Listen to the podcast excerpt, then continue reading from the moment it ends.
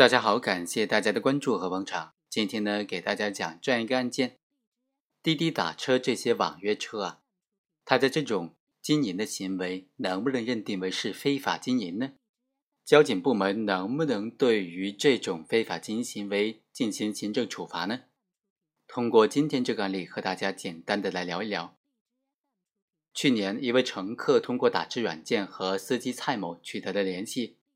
约定呢，由蔡某驾驶车辆，这个车辆是并非运营性质的车辆，将他送到塘下村，车费呢是由乘客支付。但是当蔡某把这个司机送到了约定地点之后，就被广州市交委的执法人员当场发现了。经过调查，打车软件平台的客户端就显示，车费为十六点七元。由于蔡某无法向执法人员出示车辆道路运输的经营许可证，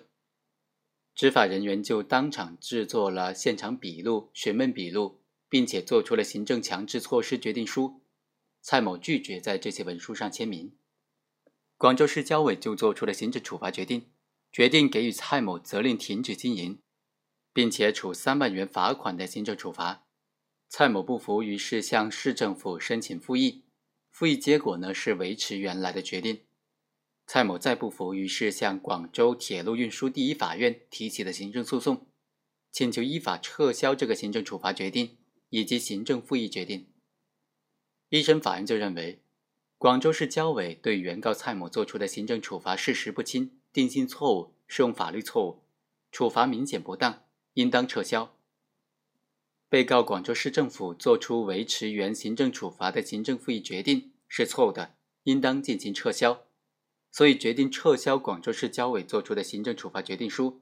并且撤销了广州市政府作出的行政复议决定。一审宣判之后，广州市交委就不服，向广州铁路运输中级人民法院提出了上诉，认为原审判决认定的事实是错误的，适用的法律也是错误的。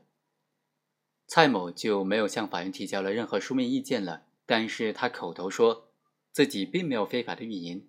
而是以非盈利为目的顺路的搭载他人，也没有收取乘客的费用，所以广州市交委作出的行政处罚决定是没有依据的。被告广州市人民政府呢，也没有向法院做出这种书面的答辩意见，但是当庭当中却表示。自己的意见和广州市交委的上诉意见是一致的。在庭审当中，蔡某也表示说，他通过下载网约车平台 APP，经由这个平台分配，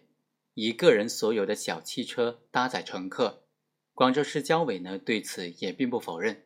言外之意就是说啊，他这个是滴滴司机，他用的是滴滴的平台，接单以及利润分配都是由平台进行的。所以蔡某也不应当承担任何的行政责任。二审法院经过审理就认为，广州市交委作为对城市汽车客运市场负有监督管理职责的行政机关，对网约出租汽车这一新生的事物形态进行严格的依法规范和管理，这是值得支持和鼓励的。但是基于考虑到下面两个原因呢，交委做出的这个行政处罚决定是不能够支持的。一方面，法治之对于公众来说呢，它的基本原则就是法无禁止即可为。面对还没有法律法规或者规章文件规范的这种新生的事物，作为行政机关的上诉人，可以从他提供服务或者指引的角度，